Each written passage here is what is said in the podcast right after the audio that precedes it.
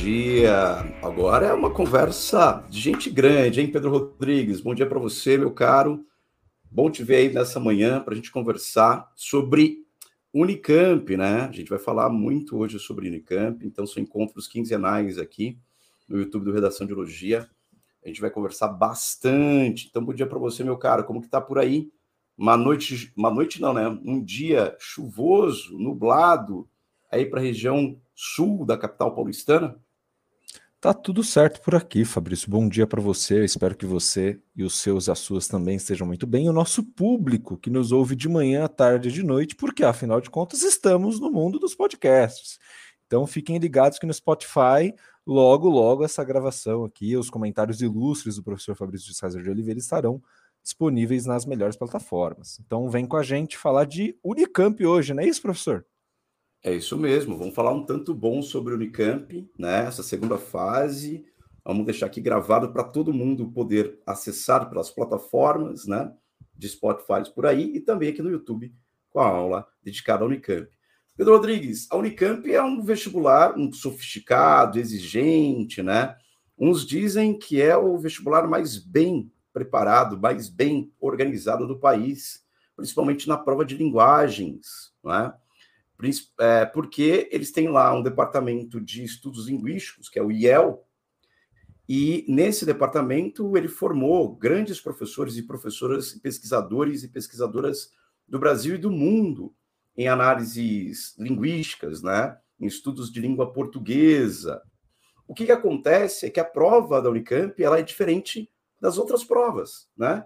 Provas de FUVEST, mas ela também dá diretrizes e também é, pontua, direciona para questões é, e outros vestibulares, como o da Federal de Uberlândia, a UFO, ela se inspira muito na prova da Unicamp.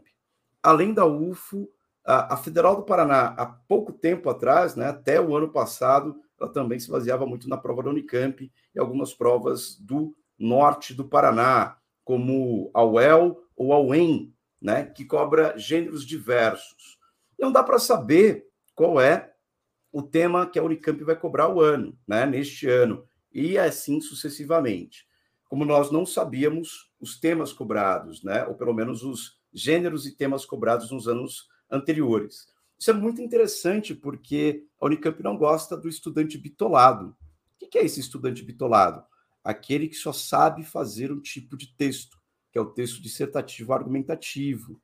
Por isso que a Unicamp é um vestibular sofisticado, por isso que a Unicamp é um vestibular diferenciado, porque ela cobra proficiência da gente na própria língua, não é? Na articulação da língua portuguesa com vários gêneros, né? com gêneros diversos, seja carta, artigo de opinião, editorial, crônica, podcast, é, entre outros, verbete de dicionário. Já caiu tudo isso na prova da Unicamp. E para quem quer entender um pouco mais Unicamp, o que, que a gente preparou?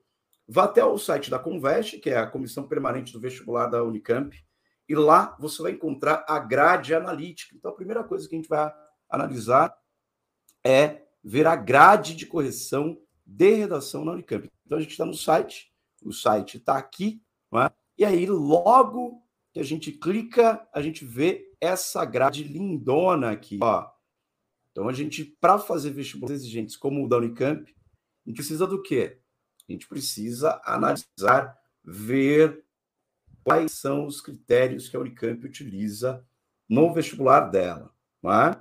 E aí você tem é, quatro colunas. Dá uma olhada nessa grade analítica da Unicamp.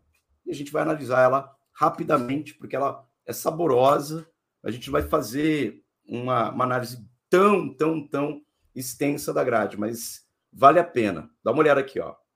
Então, para você, acesse o site, pega lá e veja que são quatro colunas. Quais são as colunas? Essas colunas são na vertical, né? Você tem ali, ó, grade analítica, gênero e leitura, aí vai valer oito pontos, de zero a oito pontos. E gênero escrita, de um a quatro pontos. Ou seja, Cada corretor, você vai ter dois corretores na Unicamp, cada corretor pode dar a nota máxima de 12 pontos. Não é? A somatória de 8 com 4 são 12 pontos. Na primeira coluna, na vertical, ele vai perguntar, vai ver, verificar se o seu texto cumpre ou não cumpre a proposta temática. E isso está dito de uma forma muito interessante, porque se a proposta temática foi cumprida, né, você leva, leva dois pontos, a pontuação máxima para isso. Se cumpriu parcialmente, você leva um ponto, e se não cumpriu, você não leva, e aí complica, porque se você não cumpre a, pro, a, a, a proposta temática, isso pode zerar todo o seu texto, ok? Então, prestar atenção no que é proposta temática. E uma dica: onde está a proposta temática? Está no enunciado da chamada da própria proposta da Unicamp. A gente já vai ver isso daqui a pouco, tá bom? Então, isso a gente vai fazer um paralelo. Logo vamos ver como que é fácil cumprir em plenitude essa proposta temática. Depois, nós vamos para a segunda coluna, que é gênero. E aí vai de 0 a 3 pontos. É 0, 1, 2 ou 3. Notem, não tem 1,25, não tem 1,5, nem 2,5. É 0, 1, 2 ou 3 pontos. Vai cobrar o quê? Se você desenvolve bem o gênero, o gênero pedido. Se o gênero pedido for um podcast, se o gênero pedido for, por exemplo, no ano passado, foi pedido um diário para você escrever um primeiro texto de um diário frente à pandemia. Se adequado àquele gênero, se você cumpriu justamente os elementos fundamentais do gênero diário. Se você explorou a situação, grifem isso. Se você explora o S, o que é o S? É a situação. É a palavra mais importante, é a palavra mais importante do vestibular da redação da Unicamp. Por que, que é a palavra mais importante? Porque a Unicamp te coloca em situações diferentes a cada ano. É isso que ela quer saber como você age em cada situação. Então, o S ali do gênero é algo fundamental. É a pedra fundamental para você entender o gênero ao qual a Unicamp te coloca. E aí vem o I, se você explora o S, que é a situação, o I, que é a interlocução solicitada, se você tem que falar com o público, qual é esse público-alvo, se você tem que fazer um discurso político, na escola onde você estudou e você é candidato a vereador ou vereadora nessa sua cidade, você vai para o público. Qual é a introdução? Como que você começa um discurso político numa assembleia estudantil? Você começa já argumentando ou você começa cumprimentando? Você começa cumprimentando os seus interlocutores. Então, cada situação pede um tipo de introdução adequada. E o C, que é a construção composicional. Ok? Então, são três partes do gênero que são fundamentais. Aqui, se você fizer isso, você dá conta, você vai tirar nota acima de 10 pontos, ok? De 0 a 12, 10 a, a 12 está ali garantido, se você cumpriu o gênero com situação, introdução e construção composicional. Isso a gente entende profundamente quando a gente estuda gêneros discursivos, né? E Unicamp é um dos grandes núcleos de estudos em gêneros discursivos, né? É de lá que vêm as grandes, os grandes teóricos da linguística dos últimos 30, 40 anos, né? Que influenciaram boa parte, boa parte dos estudos de linguística aplicada no Brasil, né? E estudantes aí pelo Brasil e pelo mundo também. Então, o que, que vai acontecer? Ali, nessa coluna 2, é a coluna, uma das colunas mais importantes, ok? Então, a primeira é a da proposta, a segunda do gênero, e a terceira é da leitura dos textos. Opa, olha que interessante. Na Unicamp, você vai ter que fazer uso da coletânea. Diferentemente daquilo que papagaiam por aí, que você não pode usar coletânea, na Unicamp você vai ter que usar a coletânea. Por quê? É o uso produtivo dos textos da coletânea. O uso produtivo, a leitura crítica, que caracteriza uma apropriação de acordo com o projeto de texto, compreensão global e inferências, ausência de erros de leitura. Ou seja, você não precisa tanto aqui de repertório externo. Isso quer dizer que você não precisa tanto. É você usar mais a coletânea, usar mais a situação a qual você é colocado. É colocado, ok? E é o personagem colocado na situação. Então, fazer uma leitura da coletânea é sempre muito bem visto pela própria banca da Unicamp, pela própria banca da Convest, ok? E vale três pontos. E a última coluna é a coluna de linguagem, expressão. E aí, um, dois, três ou quatro pontos. Essa coluna é difícil tirar a nota máxima mesmo. Você tem que ser exímio e exímia na hora da prova, escrever muito bem, porque escolhas lexicais, sintáticas produtivas, recursos coesivos que contribuem para o texto, ainda que com eventuais erros, né? desvios ou erros de língua portuguesa. Mas é bem difícil porque é, a Unicamp é exigente nesse critério, ok? Então, os 12 pontos, para garantir os 12 pontos, basta você observar essa grade analítica da Unicamp e vamos ver como a gente aplica isso. Mas tudo isso é teoria. Vamos ver na prática como isso funcionaria? Vamos dar uma olhada lá no site do Redação de Geologia. Você vai encontrar o quê? Você vai encontrar vários temas. E dos vários temas que o site do Redação de Geologia tem, é? temos lá diversos temas: Enem, FUVEST, FAMEMA, FAMERP, redações corrigidas, redações comentadas, redações nota máxima em vestibulares como o da VUNESP, né? A gente tem que sempre lembrar, os últimos anos consecutivos aí, nós tivemos alunos com nota máxima na, na Unesp, alunos com nota máxima na redação FUVEST, e aí a gente vai analisando alguns pontos. Lá no site do Redação de Geologia você encontra também temas da Unicamp. E nesses temas da Unicamp, vamos lá, ó. Clica lá, ó. O que, que aconteceu na Unicamp no vestibular de 2021? Clica para você acessar, né, o conteúdo e você vai ver que qual é a característica da prova da Unicamp? Uma das características mais marcantes dos últimos anos é que você tem agora a escolha. Você não precisa fazer os dois textos, você não é obrigado a fazer os dois textos pedidos. Você pode escolher um deles. São dois gêneros diversos em que você pode escolher um deles.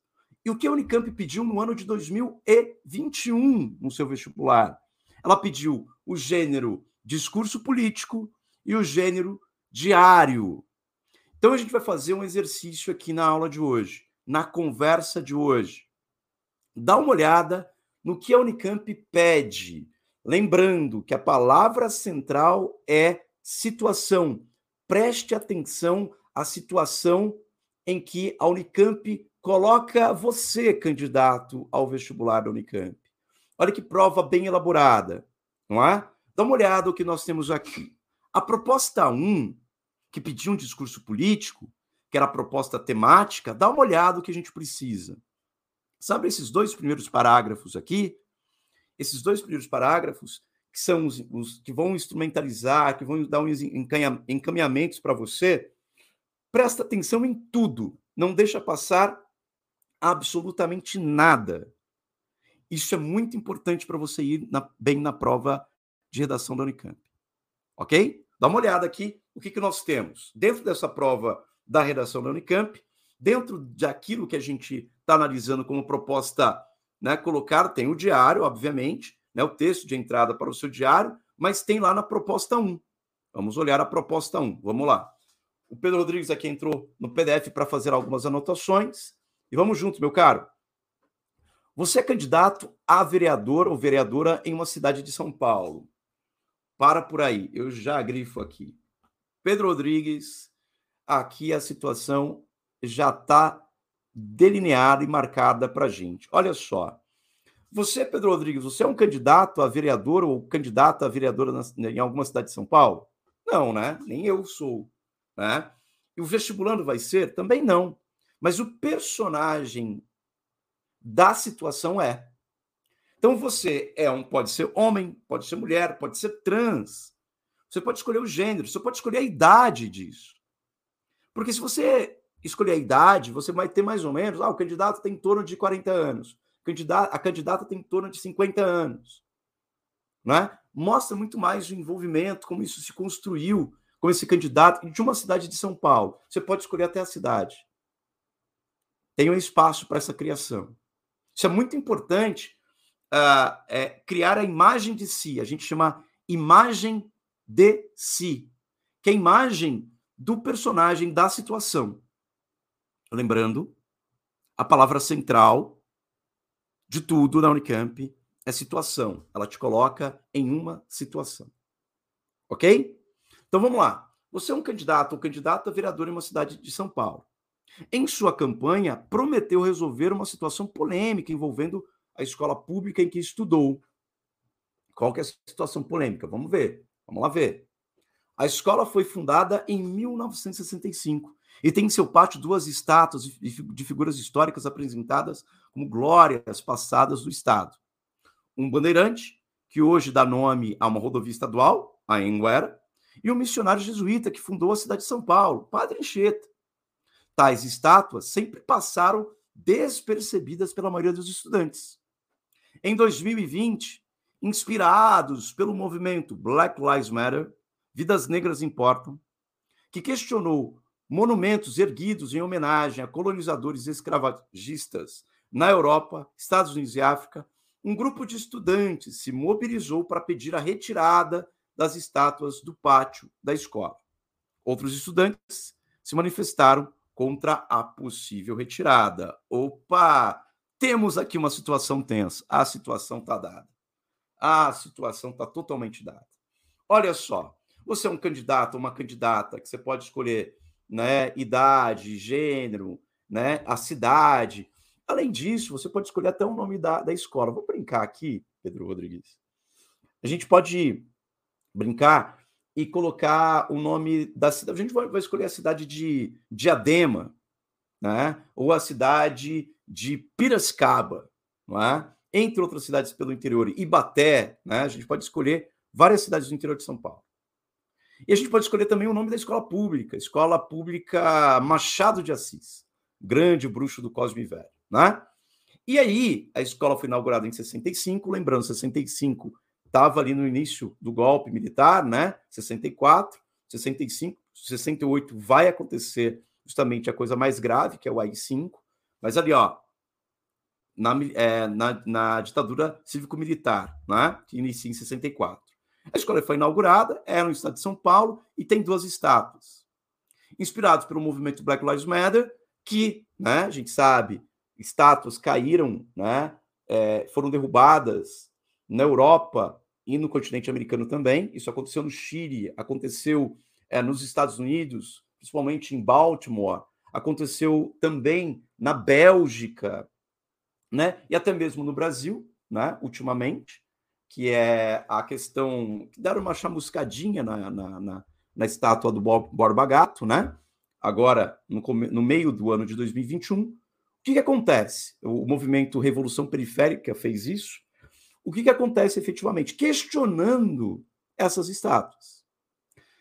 Então, nessa escola que você estudou, você foi convidado para é, resolver e falar ali. Então, essa é a situação. Então, vamos lá para a questão da proposta temática principal, que é o segundo parágrafo. Como ex-aluno ou ex-aluna e candidato a vereador ou vereadora, você foi convidado ou convidada para discutir o assunto na Assembleia Estudantil. Gente, olha o lugar. Você vai estar na Assembleia Estudantil dessa escola. Você então decide preparar o discurso político. Opa, o gênero aí, ó, discurso político a ser proferido na Assembleia. Situação 90% preparada já. Como que você faz? Você vai ser convidado, você é convidado para falar numa Assembleia Estudantil. Ou seja, uma das primeiras coisas que você tem que fazer é chegar no tablado, na frente do público e dizer bom dia, boa tarde, boa noite. É um prazer estar aqui na Escola Machado de Assis, na cidade de Ibaté, na escola em que eu estudei. Você já pode começar assim. Olha que possibilidade interessante, não é? Porque ele cria, então é uma assembleia estudantil, então ele cria. Agora, para você cumprir 100% da proposta temática, que é a coluna 1, que a grade analítica aponta, lembrando, lembra que a grade analítica aponta o quê? Lá que a gente analisou aqui no começo da aula. A grade analítica da Unicamp aponta o quê? Que na primeira coluna, proposta temática, você pode ganhar zero, um ou dois pontos. Você só vai ganhar dois pontos se você cumprir plenamente o item A e B colocados aqui. Ó. Seu texto em seu texto, você deve A. Fazer um balanço das duas visões em disputa. Quais são as duas visões? A visão do grupo de estudante que pediu para retirada de status e a outra visão de estudantes que se manifesta contra a possível retirada. Então você vai fazer um balanço das duas visões. Então você pode começar cumprimentando a todos e a todas. E neste momento você fala: olha, há muito se discute sobre a presença das estátuas no pátio do Colégio Machado de Assis, aqui em Baté, a presença da, da um bandeirante é, marcado, importante na história brasileira, visto por muitos como herói, mas visto por outros como genocida, porque eles exploravam a terra, invadiram terras quilombolas, indígenas, cometendo atrocidades e barbáries, como violência contra mulheres, crianças, velhos, dizimando povos. Por outro lado, você tem também, ou de outra forma, você tem a figura de Padre Anchieta, um dos grandes estudiosos do Tupi-Guarani, peça fundamental e fundador de grandes cidades como a cidade de São Paulo, que tem um pátio no seu centro. É? Foi dali que partiu a criação da cidade de São Paulo, lá no século XVI. Porém, muitos dizem que ele utilizou desse estudo do Tupi-Guarani para catequizar índios e para dizimar toda a cultura e apagar toda a cultura indígena e dos nossos povos originários. São figuras controversas, aí você pode continuar. Não é? As visões, retirar estátua ou colocar, podemos pensar. E aí, você levanta questões. Por que não colocar uma placa, em vez de retirar, por que não colocar uma placa logo abaixo das estátuas, contando as duas versões da história? Ou melhor, por que não retirar as estátuas Aí eu já vou para o B, ó. Por que para o B? Eu já estou encaminhando para o B, que é assumir uma posição sobre como agir diante do dilema da retirada ou não das estátuas, argumentando no sentido de convencer os estudantes ali presentes. Olha só, primeiro eu faço um balanço e agora eu passo um dos lados. Por que não? Podemos sim pensar em retirar as estátuas como candidato a vereador dessa cidade, como estudante dessa escola. Nunca prestei tanta atenção nessas estátuas aí. Colocamos elas no museu onde lá vai ser valorizado o passado e o, o pátio fica com o espaço mais aberto. E colocamos embaixo dessas estátuas as visões controversas e diversas sobre o papel tanto dos bandeirantes quanto dos jesuítas na sociedade brasileira. Olha que interessante. Você pode. É o personagem, não sou eu, Fabrício, nem é o Pedro. É o personagem candidato a vereador ou candidata a vereadora. Né? Então tem que fazer um balanço e assumir um dos lados. Lembre-se de que, como líder político, sua posição terá impacto nos encaminhamentos da Assembleia.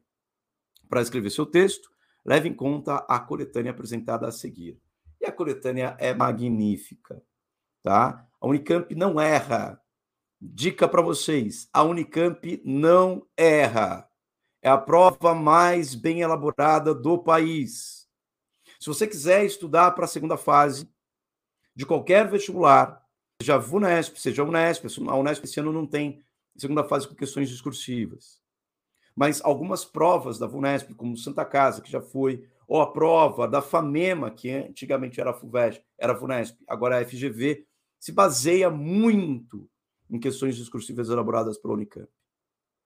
Eu digo mais, como especialista em prova da FUVEST, nós temos aqui cerca de 10% dos alunos de ampla concorrência aprovados todos os anos na FUVEST, na Pinheiros.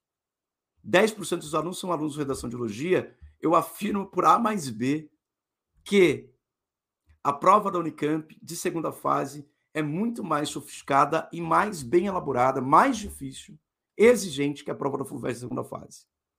Eu afirmo isso e a coletânea é muito bem executada. Então a gente tem uma coletânea aqui, claro que a gente vai deixar para que vocês leiam a coletânea, mas tem ali um texto explicando quem são os bandeirantes, é? tem é, justamente do dicionário Reis, depois tem um texto é, da Folha de São Paulo, mostrando né, uma visão é, sobre uma visão parcial sobre a derrubada de estátuas, O terceiro texto é uma charge do Armandinho, a qual nós já tínhamos discutido no próprio Redação de Elogia sobre a derrubada de estátuas. E aí para baixo você vai ter outros dois textos aqui. Pedro Rodrigues, para baixo da a coletânea, quais são os outros textos que a gente tem aqui? É um quarto texto que é do Tiago Amparo. Então, são seis textos, na verdade, né? E aí, defendendo essa derrubada. Depois, um te, o outro texto também da Folha de São Paulo, são, são três textos da Folha de São Paulo, um debate bem interessante. E o último texto aqui da, é, da super interessante da revista Abril, na, da editora Abril, né? Falando efetivamente como isso é colocado. Bom, devemos usar todos os textos da coletânea? Bom, é interessantíssimo essa pergunta, porque você não é obrigado a usar todos os textos da coletânea, ok? Você, é... o que você deve fazer é lá em cima, é lá em cima, é cumprir a proposta temática. Então você não precisa usar todos os textos da coletânea. Se você já conseguir montar o seu texto sem usar a coletânea, ok. Só que você não pode. Só que a coletânea, se você não souber nada sobre o assunto, a coletânea está ali para te auxiliar em relação a isto, tá? Se você não sabe nada, chega na prova e o tema você não sabe nada do assunto, você tem que escrever com propriedade sobre ele. E aí, como faz? A coletânea te auxilia. Então, não precisa usar todos os textos da coletânea, porque você não tem espaço também para isso. Não é? A redação da Unicamp ela tem, em média, 25 linhas. Se eu não me engano, em média, não. A, a, a, o máximo 25 linhas. É? Então, o número de, de linhas para você escrever é bem menor do que o Enem e a FUVEST. Então, não dá para você usar todos os textos, mas pode selecionar um ou outro. Tá? O mais importante é cumprir a proposta temática. É essa letra A e essa letra B aqui. Isso é o mais importante. Ok? A gente vai ler um texto agora. Pedro Rodrigues, como que a gente está de texto? A gente, depois a gente pode fazer o segundo, a segunda proposta. Mas a gente tem um, um, um texto de exemplo, né? A gente, tem, a gente pode analisar é, esse texto colocado aqui. Pedro, você quer ler o, o texto da, da Unicamp para a gente ir trabalhando e, e conversando? O que, que você acha? Ou quer que eu leia? Posso fazer aqui, meu caro. As ondas. Não leia aqui, você... não tem problema. Você já está todo todo analista hoje fazendo esses comentários tão maravilhosos a respeito da coletânea, nos mostrando os caminhos das pedras para nos sairmos bem num vestibular exigente como é esse, eu leio a redação sem problema algum. Caríssimos alunos e alunas, muito bom dia. A convite da nossa ilustre escola Miró, venho com prazer discutir e dialogar a respeito de um assunto tão falado no momento: a permanência ou não das estátuas em nosso pátio. É sabido que as divergências acerca do tema têm gerado um debate intenso entre os alunos. Mas, como ex-aluno da nossa querida escola e candidato a vereador do nosso município, julgo necessário um olhar mais crítico e profundo perante esse tema. Em primeira análise, é preciso ter em mente que as figuras históricas do padre Anchieta e do bandeirante Ayanguera são indissociáveis da nossa trajetória como sociedade, uma vez que fazem parte do processo de construção do nosso país ao longo dos séculos. Em relação ao jesuíta Anchieta, nota-se a profunda colaboração na difusão do catolicismo nos tempos coloniais, o que reflete, ainda hoje, a presença maciça na população brasileira. Já em relação ao desbravador Ayanguera, verifica-se enorme contribuição na abertura de novos caminhos rumo ao interior do país, especialmente na capitania de São Vicente. Posto isso, vale ressaltar que, apesar da presença marcante dessas figuras históricas, os valores e os princípios morais ao longo dos séculos mudaram, o que nos leva a uma segunda análise o Brasil colonial vivenciou o auge da escravidão, período marcado pelo enorme abuso físico e psicológico frente à população preta, assim como índios, população parda e outros povos minoritários também foram discriminados. Nesse contexto, tanto jesuítas como bandeirantes tiveram sua parcela de culpa nesse processo, uma vez que, de uma forma ou de outra, foram coniventes com a manutenção dessa exclusão.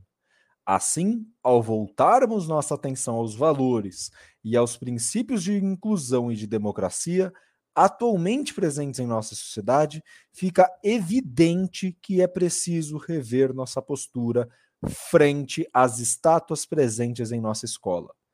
Dessa forma, como um defensor da democracia, do diálogo e de soluções pacíficas, ressignificar nossas estátuas não quer dizer destruí-las, mas sim compreender o contexto em que elas se inseriram ao longo da história, assim como, por meio da voz da maioria, reconduzi-las para novos ambientes, criando, por exemplo, museus de obras antigas.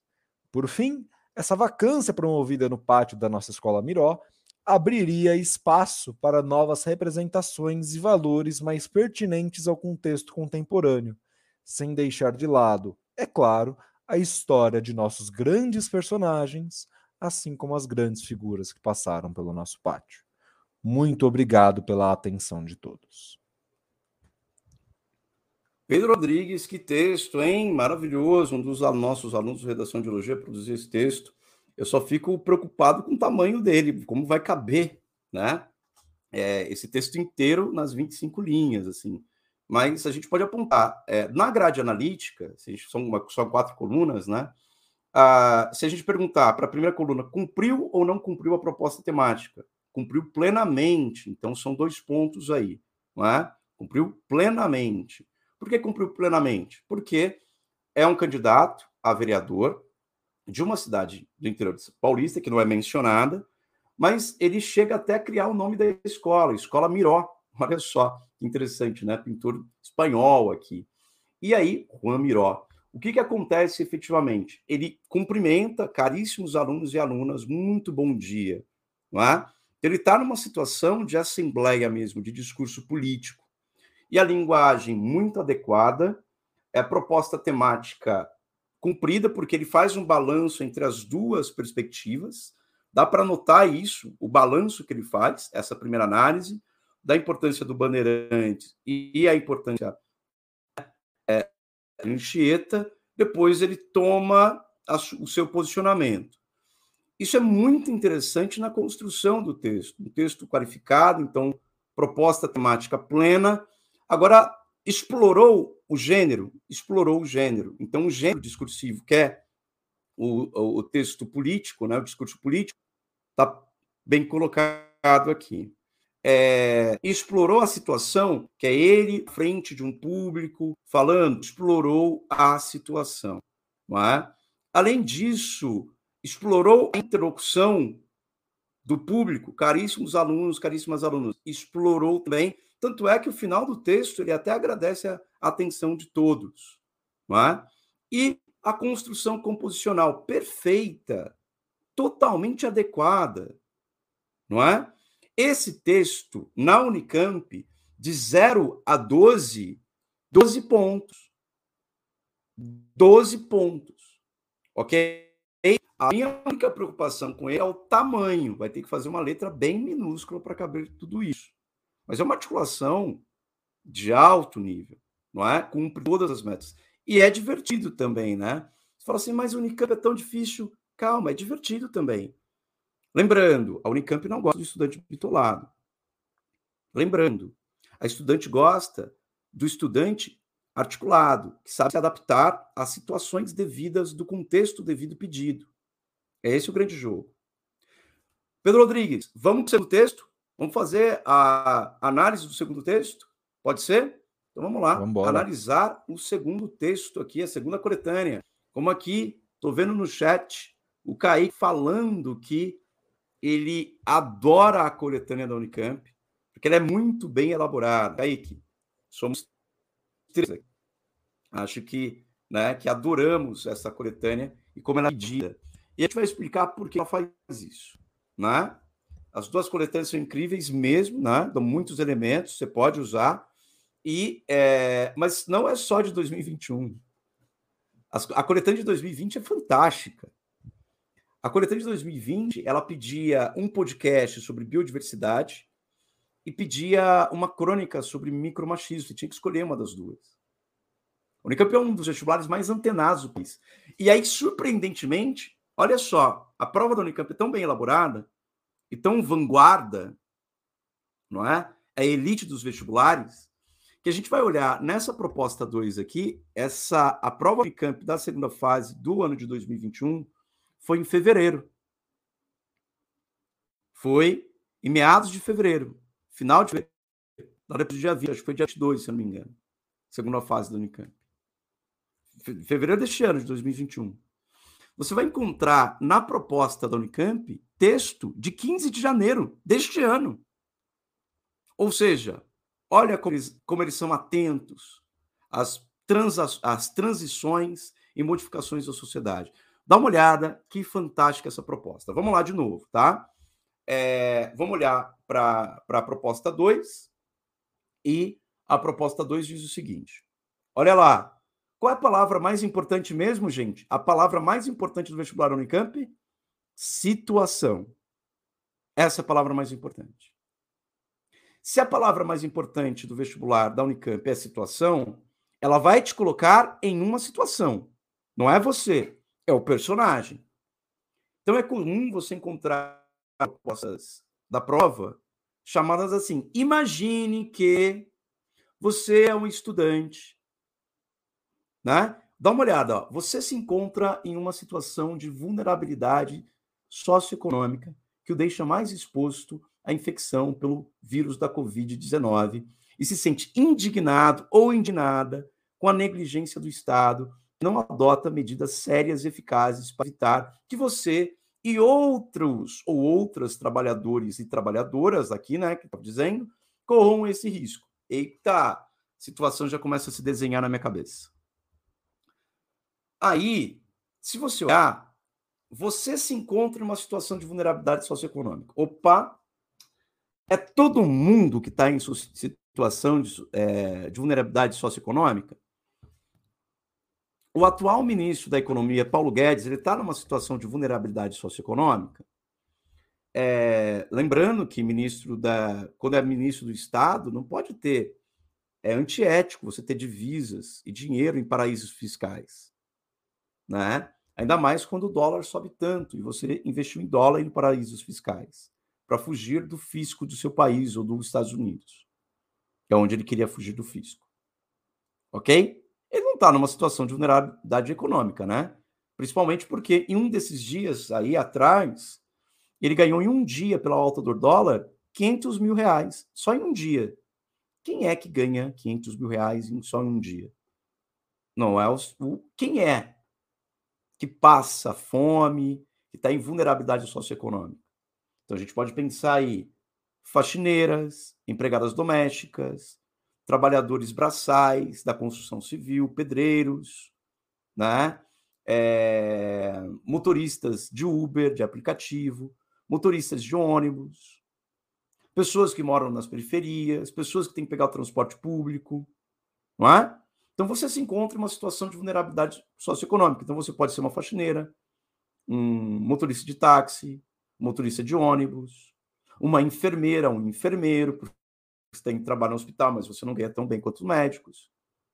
Ok? Então vamos lá. Você se encontra, opa, lá na proposta 2, em uma situação de vulnerabilidade socioeconômica, que deixa mais exposto à infecção. Então você pode imaginar um motorista. Gente, se vocês olharem a, a, a, as mortes do município de São Paulo, na Grande São Paulo, os grupos mais vulneráveis que mais morreram foram os aposentados, é, as donas de casa e motoristas de aplicativo. O índice de morte no país, e principalmente na, no grande centro, como são, grandes centros como São Paulo, foram essas pessoas que estavam em vulnerabilidade. Porque tinham que circular o tempo todo, não podiam parar, estavam na informalidade. Então você escolhe o personagem já. Bom, em ato de resistência psíquica e política, essa, essa frase é linda, né? Em ato de resistência psíquica e política, você decide escrever um diário. Opa, qual é o gênero? Você não é mais um candidato a vereador que vai fazer um discurso político. Agora você é uma mulher, um homem, uma mulher trans ou um homem trans, que você vai escrever um diário para registrar o seu testemunho dos acontecimentos extraordinários da pandemia da Covid-19, para que as gerações futuras possam entender como as decisões políticas de um dado momento são determinantes para a história da humanidade. Escreva um texto de entrada para o seu diário. Escreva um texto de entrada para o seu diário. Aí, de novo, você quer tirar nota máxima na Unicamp? Então vamos lá. Vem com a gente. Por quê? Ó, dá uma olhada. É o item A e o item B que devem ser contemplados. Se você cumprir o item A e o item B, é meio caminho andado. Porque, ó, eu vou escrever um diário. Como que eu escrevo diário mesmo? Eu coloco lá no meu diário, querido diário? Pode. Pode, por que não? Querido diário? Pode sim, você pode começar assim. Mas, claro, mas ah, meio, meio infantil, né, professor? Assim, pode, é. Mas você está escrevendo diário, o diário é seu, é uma narrativa sobre a, a realidade de vulnerabilidade a qual você vive. Você vai escrever. Então vamos lá. Você deve narrar um episódio em que você corre risco de contrair a Covid em razão do seu trabalho. Opa, tá na hora de a gente definir qual é o nosso trabalho. E o nosso trabalho vai ser diarista. É... A minha personagem vai ser uma diarista, uma mulher negra, periférica, mãe solo, de três crianças. E ela com 40 anos. Ok? Esse vai ser o perfil da minha personagem na, na situação dada de vulnerabilidade. B. Denunciar, sobe um pouquinho, Pedro, que a gente não terminou, o item B. B. Denunciar a partir desse episódio a necropolítica como forma de organização de um Estado negligente em relação à saúde dos mais vulneráveis. Lembre-se de que seu diário servirá de testemunho para que seus descendentes tomem conhecimento do exercício da necropolítica, que marcou a pandemia de Covid-19. Para escrever seu texto, leve em conta a coletânea apresentada a seguir. Ok. Então, o que acontece? O diário vai definir o que é diário. É um gênero textual, geralmente de caráter íntimo, ou seja, você pode escrever em primeira pessoa do singular. Né? Em que se fazem anotações de experiências pessoais cotidianas e que é organizado pela data de registro dessas anotações. Então você pode colocar um cabeçalho nesse diário. São Paulo, 3 de dezembro de 2021. E aí você começa o diário. Querido diário. Ou não, né? Você pode assim, hoje o dia foi desgastante, mais do que o normal.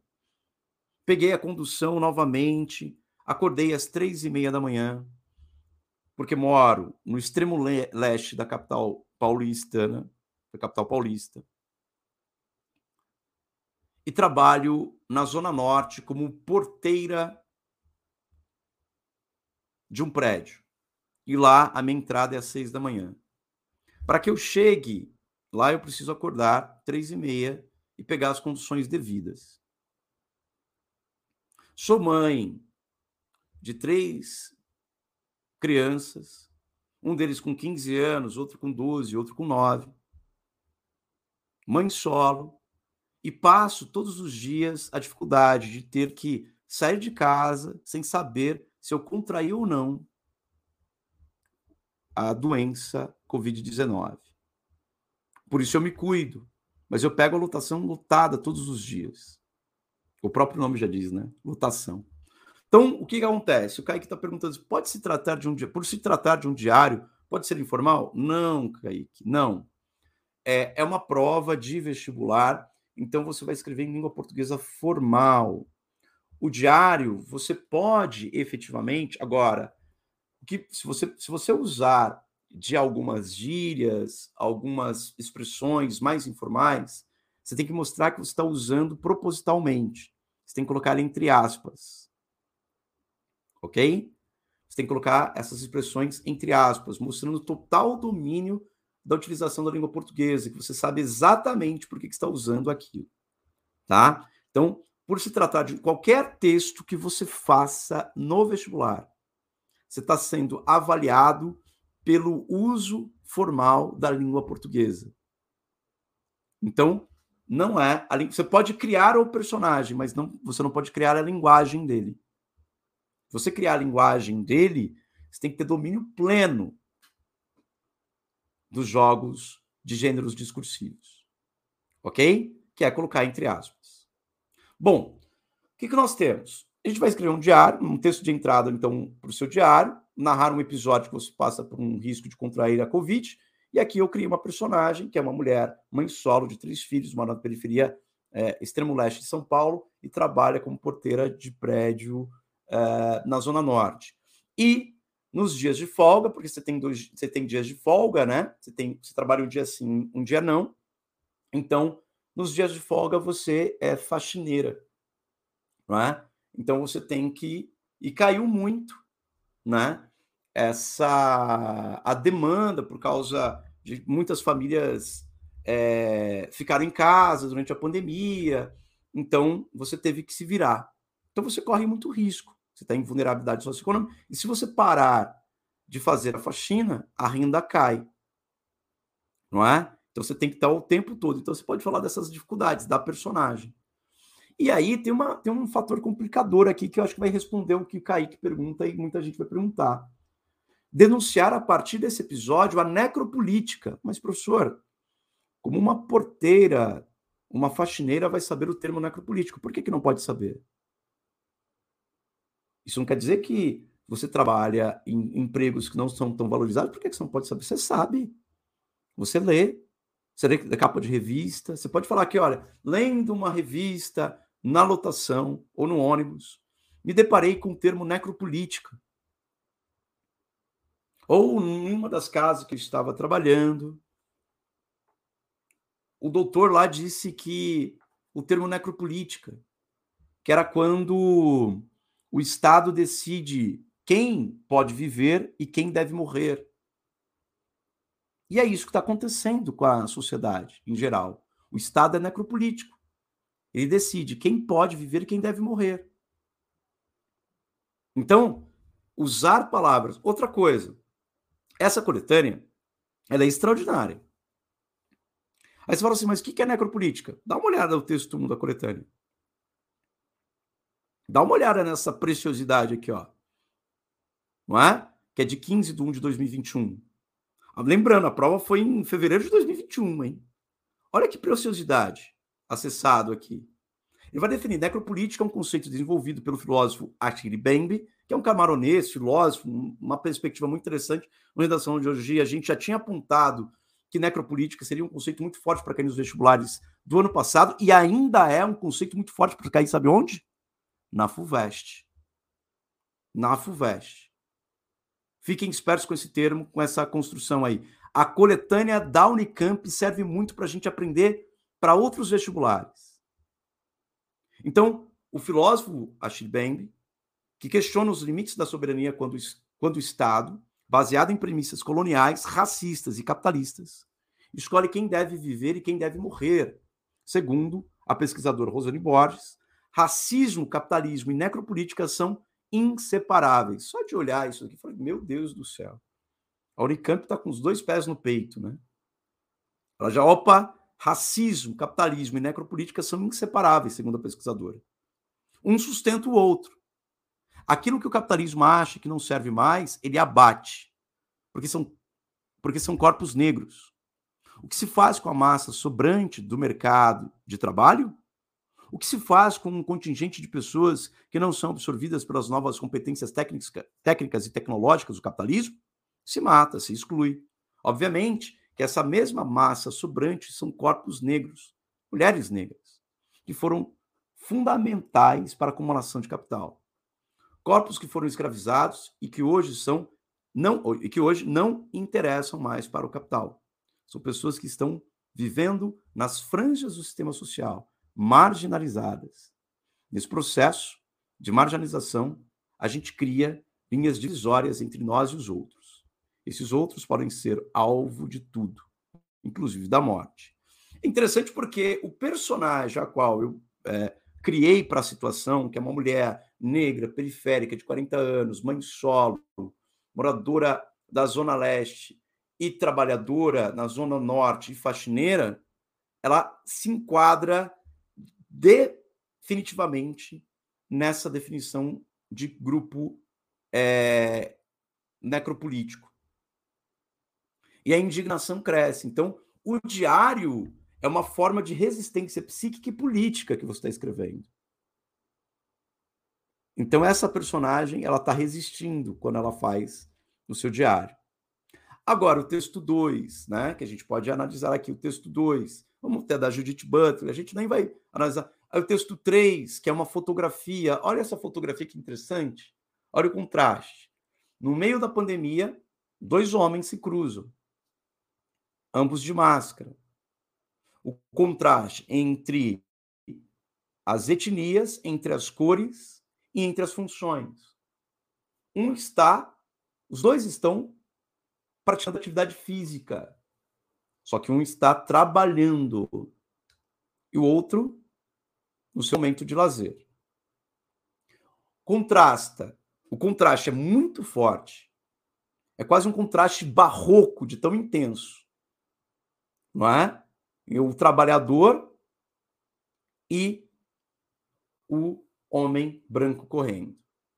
Esse contraste é muito forte que vai também ser marcado pelo texto 4, em que tem lá as charges do Leandro Assis, né? Leandro Assis Ilustra, está no Instagram, é, mostra, ah lá, ó, Rosane, trabalho para eles no, há nove anos. Luciana, nunca tive carteira assinada. Olha lá o contraste, ó, a vulnerabilidade socioeconômica, ó. Olha a lotação, como que está a lotação ali, ó. Tenho carteira assinada e no início da pandemia eu ia uma vez por semana, depois duas e logo voltamos ao normal. O normal tem aspas. O novo normal deles, a grande crítica. Então são três quadrinhos, né? primeiro quadrinho são duas personagens, são duas personagens aqui que trabalham, né? elas ambas estão em bairros periféricos e são trabalhadoras, né, é, braçais e é, faxineiras, né? Ela, uma nunca teve a carteira assinada. Lembrando que o trabalho informal no Brasil vem batendo recordes, né? Recorde atrás de recorde. Bom, o texto 5 é um texto acachapante, a gente não vai fazer a devida. Até a gente pode até ler esse texto, que eu acho que vale a pena, porque dá uma olhada no que ele diz, ó. É acachapante. Olha a Unicamp mostrando as suas garras, mostrando por que é a Unicamp. O chefe de governo negou a gravidade do problema. Quem é o chefe de governo? O chefe do executivo? Insultou os coveiros, promoveu aglomerações, espalhou desinformação sobre distanciamento, a higienização e o uso de máscara. Jogou com a vida dos que acreditaram em um remédio inócuo, a cloroquina. E nisso comprometeu o exército e o SUS. Desmoralizou os médicos, ministros da saúde ignorou medidas que inibiriam a evolução da doença e deixou mofar milhões de testes que ajudariam a salvar vidas. Após atribuir poderes políticos às vacinas, o governo federal se dedica agora, negando uma cultura de 100 anos, a minar a confiança nelas. Por ele, a pandemia nunca será superada. Texto de Rui Castro, Os Médicos sobre Bolsonaro, e aí é um texto da Folha de São Paulo, é, acessado em é, 14 de dezembro de 2020. Aqui fica muito claro quem é a figura necropolítica que decide quem pode viver, quem deve morrer nesse país, ok? Unicamp, magnífica, maravilhosa, coletânea esplendorosa, crítica, né, que traz a gente para um debate muito pertinente e aí coloca a gente em duas situações. Você pode escolher uma, né? Você não é obrigada, você não é obrigado a fazer os dois. Pedro Rodrigues, é isso, meu caro. Coletâneas lidas, texto analisado. O que você acha dessa prova da Unicamp? O que tem mais por aí? O que a gente pode esperar de 2022? Mais coisa boa, né? Acho... É, mais coisa boa, sem dúvida, mesmo porque a coletânea 2021 ela já, digamos, já lançou a letra de que a Unicamp está atenta às principais demandas sociais, aos principais fatos, e está atenta, sobretudo, a tudo isso de um ponto de vista crítico e muito bem posicionado. Não custa ressaltar o fato de que a proposta 1 ela admite um ponto de vista mais dual. A proposta 2 não. Você precisa, você precisa necessariamente denunciar a necropolítica. Não há espaço para um, um, um posicionamento negacionista na, na Unicamp. Então é preciso, o vestibulando, quando chega num vestibular como o da Unicamp, é um estudante que precisa estar atento aos desenvolvimentos da ciência, precisa estar atento aos principais fatos políticos e sociais, precisa estar atento a alguns dados, como o dado recente dos 13% de desempregados, que configuraria uma personagem do, de vulnerabilidade socioeconômica, já que, em geral, pessoas negras, pessoas trans, pessoas até homossexuais têm mais dificuldade de conseguir emprego do que os seus pares normalizados, pessoas brancas, pessoas héteras, pessoas cisgênero. Então é bastante interessante. Este ano não deve estar diferente a prova. Talvez ela apresente, se em 2020, se em 2021, observando 2020, que foi a, onda mais intensa da pandemia, e a Unicamp se colocou dessa forma, ano que vem eu acho justo esperarmos algo semelhante. Uma outra proposta que admita um posicionamento um pouco mais dual, mais até imparci imparcial em certa medida, e um outro e uma outra proposta de, de intervenção que exige um posicionamento mais estrito, forte e demarcado e crítico, sobretudo. É mais uma é como se a Unicamp tivesse é, boa, colocação. É como se a Unicamp tivesse dizendo assim: Negacionistas não passarão. Negacionistas é não passarão. Da Unicamp quer fazer, quer fazer ciência, quer participar da Unicamp, dessa, desse lugar que é maravilhoso, um campo de pesquisa, uma universidade riquíssima, né? Você tem, você tem vários cursos interessantíssimos, né? Música, dança, é, economia e medicina. A medicina no Unicamp está lá, figurando entre as mais importantes do país né? Quiçá, né? Entre as três ali mais importantes.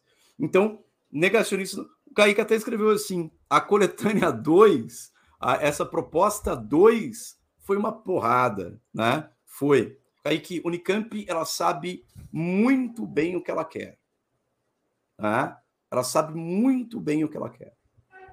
Ela seleciona através é, justamente de uma coletânea e também não se baseando em só um tipo de gênero textual. Então, não se preocupa, dá tempo. Nós estamos no começo de dezembro, a prova é começo de janeiro. O que, que você tem que fazer? A gente está aqui analisando só a redação. Nós somos especializados também nas questões discursivas de Unicamp. E as questões discursivas de Unicamp precisa de um detalhamento, um grau de detalhamento e escrita para chegar numa nota máxima, ou próxima máxima. Não é difícil tirar nota máxima na redação da Unicamp quando você analisa a grade. O que, que tem que fazer? Cumprir a proposta temática, ler a coletânea e assumir o papel da situação. A palavra mais importante. Quer escrever texto do Unicamp? Ah, eu nunca treinei. Te treinou. O Unicamp te coloca em situações as quais o personagem criado por você vai responder e vai fazer os paralelos que você precisa. Ok? Então, ficamos aqui para a nossa, nossa live primeira sobre o propósito Unicamp. Ela vai ficar gravada, vai para o podcast também, vai ficar no YouTube para todo mundo acessar. 59 minutos de live, meu caro Pedro Rodrigues. Voltamos na próxima semana. Na próxima semana será a gente vai se dedicar muito mais à FUVEST, mas não é isso que a gente vai fazer só, né, Pedro Rodrigues? Na semana que vem a gente vai pegar as provas modelo VUNESP, que tem FAMERP na próxima semana, daqui mais ou menos 10 dias, né? Dia 14, dia 15, tem prova da FAMERP, depois tem segunda fase UNESP, depois nós temos uma sequência de, de, de provas como Einstein, FAMECA, tem uma sequência de provas aí, então a gente vai dar dicas comparando a FUVEST com os vestibulares da VUNESP. quais são os eixos mais pedidos pela Vunesp. Ok, Pedro Rodrigues? Ok, Por claro. Aqui, tudo tranquilo. Aqui, Agradeço mais a conversa. Contigo. Eu agradeço você também, Fabrício. agradeço ao Kaique que nos acompanhou aí do início ao fim, fazendo essas perguntas, esses comentários bastante interessantes, bastante legais.